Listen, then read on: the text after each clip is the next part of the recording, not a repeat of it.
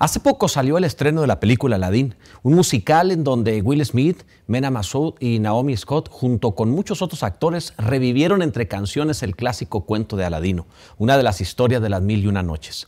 Toda la trama se centra en conseguir la lámpara maravillosa que contiene el genio de los tres deseos y dependiendo de quién sea el poseedor de dicha lámpara, así también serán sus deseos. En un hombre malo como el villano de la historia, protagonizado por el comediante holandés Marwan Kensari, los deseos serán conseguir el poder y junto con dicho poder el hacer cuanto le venga en gana. Nada bueno, por cierto.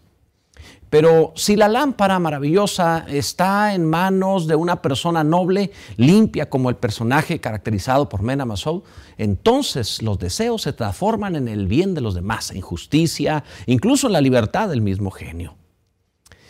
Algo semejante sucede con el Evangelio.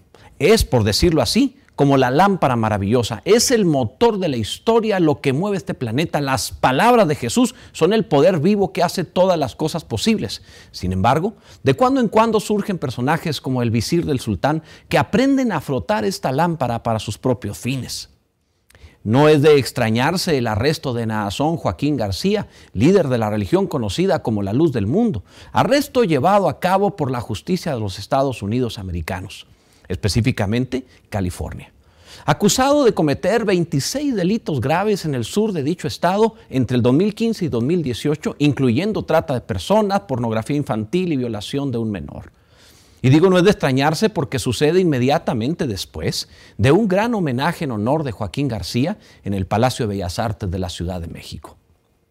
Ahora, respecto a su culpabilidad, si es o no culpable de los cargos que le imputan, debemos respetar la presunción de inocencia.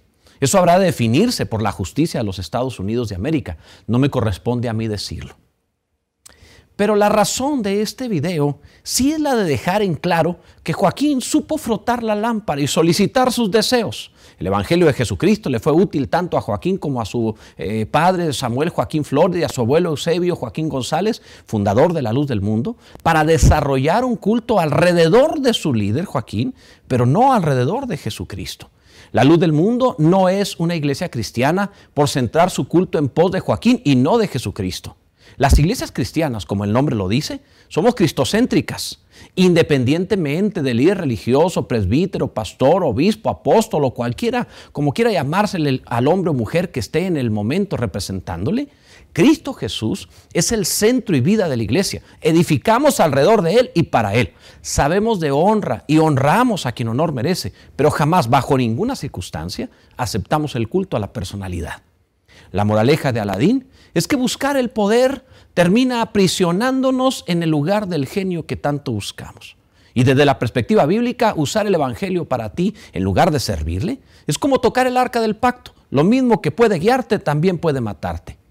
Realizar tus deseos podría ser tu ruina. Las iglesias cristianas debemos alumbrar, pero sabemos que jamás se ha tratado de nuestra luz, sino de la luz de Cristo Jesús. Como cristianos no reclamamos una dignidad de semidioses ni de iluminados, sino simples pecadores perdonados a quienes se les ha concedido la gracia inmerecida de la vida eterna. Es un buen momento para reflexionar y no andar frotando lámparas. Sea Cristo Jesús glorificado.